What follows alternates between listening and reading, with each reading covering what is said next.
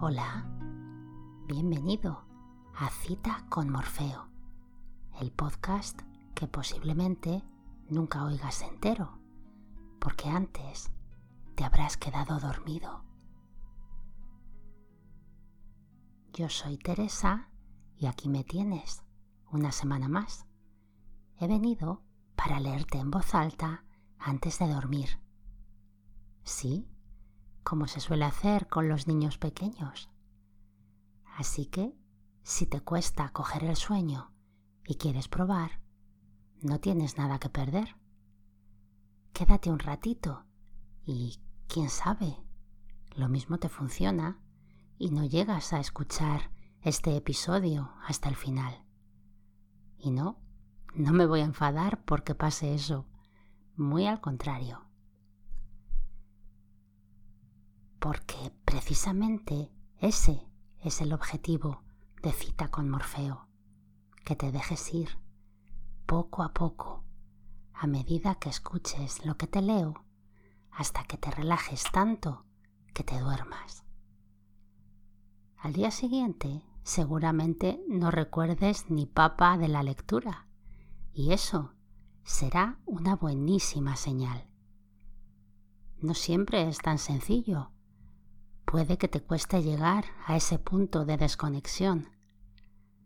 Si ese es tu caso y llegas hasta el final del episodio, quizás te des cuenta de que lo que has escuchado no es un rollo y te resulte interesante, pases un buen rato y hasta se despierte en ti la curiosidad y termines descubriendo un libro que te apetece leer.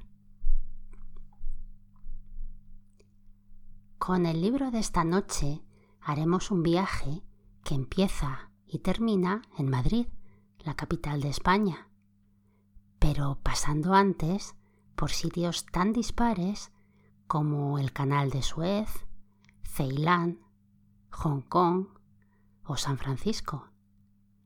Y lo haremos de la mano de un diplomático de finales del siglo XIX, Enrique Dupuy de Lome, que nos cuenta su viaje de Madrid hasta Japón y vuelta, después de pasar dos años trabajando en la Tierra del Sol naciente. Un interesante relato del mundo a través de los ojos de un señor de 1877, como podrás comprobar si te quedas conmigo los próximos 20 minutos. O no, aunque si no llegas despierto hasta el final, ya sabes, esto es un podcast. Siempre puedes volver a oírlo mañana o pasado o el año que viene. De Madrid a Madrid, dando la vuelta al mundo. Por don Enrique Dupuy de Loma, secretario delegación. Madrid, Oficinas de la Ilustración Española y Americana. Calle de Carretas, número 12, Principal. 1877. El 28 de abril de 1873 salí de Madrid por la estación de Atocha para ir a ocupar un puesto de secretario delegación en un país tan distante que todo paso que de él se aleja acerca al punto de partida. Después de haber permanecido dos años en el Japón, que es el país a que hago referencia, emprendí el viaje de regreso y sin abandonar la marcha hacia el este que tomé al dejar España, el 5 de agosto de 1875 llegué a Madrid por la estación del norte, habiendo dado la vuelta al mundo. Muchas cosas he visto, algunas he aprendido en mis viajes, pero sobre todo he traído de ellos un gran desengaño, porque veo a la vuelta que me queda por aprender más de lo que creía cuando me marché. Sin embargo, he traído un consuelo, porque he comprendido, al ver al mundo y al ver al hombre, que en la tierra somos todos obreros y que en la medida de nuestras fuerzas y de nuestra inteligencia debemos todos coadyuvar al progreso y al bienestar generales. Sin ninguna pretensión y en cumplimiento de ese deber, he escrito estas páginas, que no tienen más mérito que ser la verídica relación de lo que he visto y pensado en países muy curiosos. Ceilán, Punta de Gales, 29-30 de junio de 1873. Al mirar desde cubierta la isla de Ceilán, vi cuán superior a mis fuerzas es el trabajo que he emprendido. Desde mi salida de Europa no había visto ni un solo árbol. Port Said, el canal, las ardientes riberas del Mar Rojo, Aden, han presentado a mis ojos una naturaleza muerta, imagen de sufrimiento. Qué contraste con esta imagen del cielo, con ese delicioso pedazo de tierra que poseen los ingleses en el Océano Índico. Es la diferencia que existe en una comedia de magia entre una caverna y el apoteosis final. El viajero experimenta una sensación igual a la que debió experimentar el pobre pescador de las mil y una noches al cambiar su cabaña por un palacio engendrado por la embriaguez del hachís un cielo purísimo, inmensos bosques de árboles seculares, grandes cocales meciendo sus graciosas palmas, una infinidad de esas primitivas cabañas que recuerdan la lucha del hombre contra la naturaleza para conseguir la civilización, una infinidad de pequeños islotes matizados con distintos verdes, el mar, siempre tempestuoso, rompiendo sus olas contra las rocas y levantando torrentes de blanquísima espuma, que al caer descompuesta por los rayos del sol, presenta todos los colores del prisma. Eso es lo que se ve mirando al mar y mirando a la tierra. Imposible es describirlo, más imposible pintarlo. Cuando se recuerda, se duda de su realidad y lo único que convence de su existencia es que el hombre no puede soñarlo tan bello. Es preciso que Dios lo haya hecho. El Océano Pacífico. A bordo del Oceanic del 13 al 29 de junio de 1875. Viajo por el océano de que tomó posesión Vasco Núñez de Balboa en nombre de su muy católica Majestad el Rey de España. El viaje a través del océano ha causado temor a muchos por su inmensidad y más aún por lo mal servida que está la línea por los vapores de la Compañía de la Mala del Pacífico. Ordinariamente tardan de 25 a 30 días y en ese espacio de tiempo no se ve tierra, ni un barco siquiera, y además, y esto es más triste, se come horriblemente. Esas consideraciones no me hubieran detenido, pues me había propuesto dar la vuelta al mundo y para conseguirlo hubiera hecho algún sacrificio. La suerte me los ha evitado porque justamente en el momento en que debía embarcarme, una compañía, establecida en competencia, trajo tres vapores de la White Star, línea muy conocida en el Atlántico, pues hace mucho tiempo que navegan sus vapores entre Nueva York y Liverpool. Los pasajeros de cubierta eran más dignos de estudio que los de cámara eran seiscientos y tantos chinos que se dirigían a California. No pienso entrar en la cuestión del trabajo de los chinos y de la emigración, ya sea libre, ya por contrata.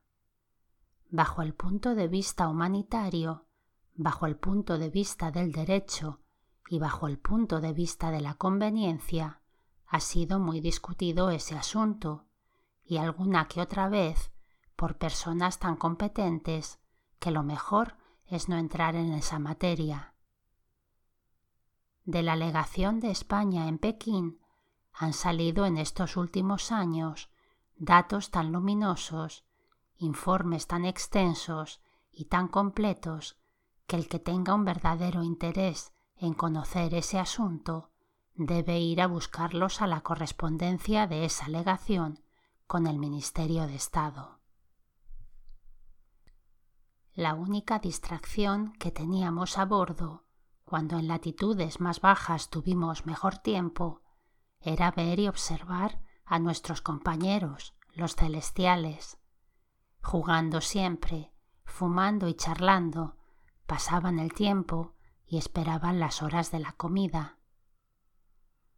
Para repartírsela, los habían dividido en grupos de diez, y cada uno de ellos tenía un capataz responsable de la cazuela y demás instrumentos culinarios que se les daban. A una campanada se formaban contenidos con una cuerda y uno a uno iban recibiendo a cambio de una chapa de hoja de lata una gran cantidad de arroz blanco, un puchero con té y una sopa o guisado grato a su paladar y ofensivo a nuestras narices. En honor de la verdad, nunca se comían todo lo que se les daba. Sus camarotes, a los que fuimos varias veces, estaban limpios y bien aireados. A ese punto debe tenderse llegue la emigración para Cuba, que los transporten vapores de compañías respetables en vez de los restos infames de la trata de negros, que en Cuba se cumplan los contratos y que la contratación se haga como para California por compañías chinas. En esas condiciones, el chino, que es sobrio, trabajador y sufrido, aumentará la riqueza de Cuba y servirá el día que se dé libertad a los negros de contrapeso a esa raza que de estar sola monopolizaría el mercado del trabajo. La ciudad de oro. San Francisco, California, 5 de julio de 1875. Al desembarcar en San Francisco, me encontraba otra vez en Occidente, en un mundo completamente distinto del mundo asiático, pero distinto también del viejo mundo europeo. California es una tierra en que las ciudades han nacido viejas, a la que los hombres han venido sin pensar para nada en el pasado, muy poco en el presente y mucho en el porvenir. Una aglomeración de gentes llegadas de las cinco partes del mundo y compuesta principalmente de la plétora de Irlanda y Alemania, esos viveros de la América del Norte, y de los más atrevidos, más activos y más enérgicos de los estados norteamericanos que baña el Atlántico, forman en veinticinco años un pueblo que empieza sin preocupaciones antiguas, que empieza con todos los elementos de las civilizaciones más refinadas y que marcha adelante en una desenfrenada carrera. No hablaré de los agentes de hoteles que nos acosaron y nos dejaron hasta que supieron que el occidental iba a tener la honra de albergarnos, no de las facilidades que inmediatamente encontramos para que se nos transportase todo al hotel, sin pagar unas sumas fantásticas que no pagan más que los tontos o los que no hablan inglés, aunque tengan talento. Solo hablaré de una originalidad yanqui. En cuanto llegamos, empezaron a inundarnos de prospectos, recomendándonos el ferrocarril que debíamos tomar para ir a los estados del este. Esto merece y necesita una explicación. De San Francisco sale una línea, el Central Pacific, que va hasta Ogden. Allí se une al Union Pacific, que llega hasta Omaha. Esas líneas son únicas y no tienen competencia, pero de Omaha a Chicago hay ya ahora tres líneas distintas y de Chicago a Nueva York hay ya tantas que no es fácil apuntarlas. Lo que querían los prospectos era que desde que dejáramos la línea única tomáramos la que ellos patrocinaban. Eso no se comprende en Europa. Compañías de ferrocarriles luchando a golpes de prospectos ilustrados como los del chocolate de López y con frases como las del doctor Garrido. En un prospecto se ven los coches camas y salones, los valles pintorescos y los caudalosos ríos. Si no se leyese otro, se tomaría de seguro ese, creyendo que es el único bueno y posible. Pero todos dicen lo mismo. Todos presentan iguales ventajas, y después de leerlos todos, se sabe tan poco como si no se hubiese estudiado nada. Dormir en el camino de los Pioneers, un coche con dieciséis ruedas, lujo, confort y seguridad combinados, la mejor construida y la más agradable de las del oeste, la que toman las personas sensatas, Pullman cars, coches fondas, una milla en un minuto.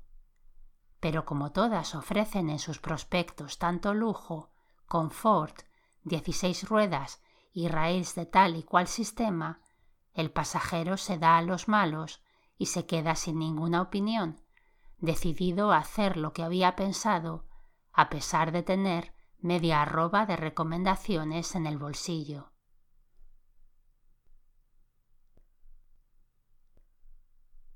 Del Missouri al Manzanares. Madrid, 5 de agosto de 1875.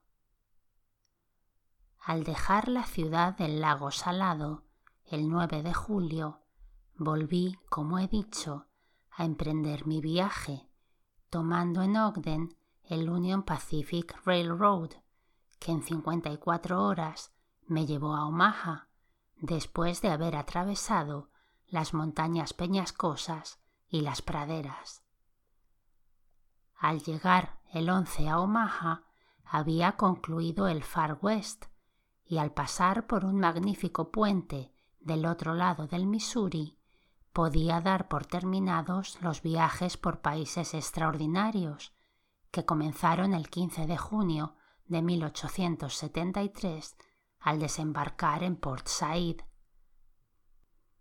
Al lado de allá del río estaban los indios bravos, los mormones, el Pacífico y el continente asiático, del lado de acá los Estados Unidos y el Atlántico, camino real de la civilización cosmopolita en la que trajes, usos, costumbres, ideas y aspiraciones son las mismas. Al volver a nuestra civilización, después de haber estado separado de ella dos años, comprendía que las diferencias que entre los hombres parece haber son puramente ficticias. El hombre civilizado pretende dividirse por naciones, por provincias, por ciudades, hasta por barrios, pero es siempre el mismo en todas partes. Cuando viajábamos por Europa, sentíamos en nosotros viva la idea de la nacionalidad. Pero al llegar a Asia, Vimos con cuánta razón decía el ilustre economista Blauky que entre los salvajes todo hombre civilizado es un compatriota. En el oeste de los Estados Unidos, el desarrollo pasmoso de aquella sociedad, los exploradores, los buscadores de oro, los indios bravos, los mormones, nos demostraban bien claramente que aunque podíamos gozar de las consecuencias de nuestra cultura, aquello no era todavía parte integrante del mundo civilizado. Al llegar a Omaha, vimos claramente que de allí en adelante todo sería igual. Podríamos ver progreso en la industria o en las artes, paisajes bellísimos, ciudades populosas, pero habíamos de encontrar siempre igual raza, idéntica religión, la misma moral e instituciones que sólo discrepan en el nombre y que si hacen que los hombres luchen por las pequeñas diferencias que las distinguen, es porque el hombre es muy pequeño y sólo de pequeñas cosas puede ocuparse. Pues hasta aquí por hoy. Si todavía estás ahí, quiere decir que he fracasado estrepitosamente, porque no te has dormido. Pero bueno, tampoco hay que preocuparse, porque no es cosa de un día eso de quedarse frito escuchando que te lean. Así que ten paciencia, porque llegará.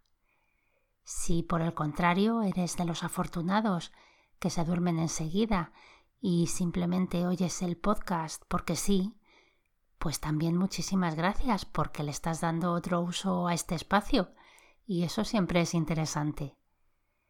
Los domingos, a eso de las 10 de la noche, hora peninsular española, salvo imprevistos o imponderables, tienes una nueva cita con Morfeo. Y si no hay episodio nuevo, puedes encontrar unos cuantos más ya en el archivo. Recuerda que si después de escuchar alguno quieres leer el libro completo, puedes hacerlo, porque tienes un enlace en las notas de cada episodio y también en el blog citaconmorfeo.com blogspot.com, donde puedes descargar los que te interesen de forma totalmente gratuita y legal. Y ahora sí, hasta el domingo que viene. Dulces sueños. Ciao。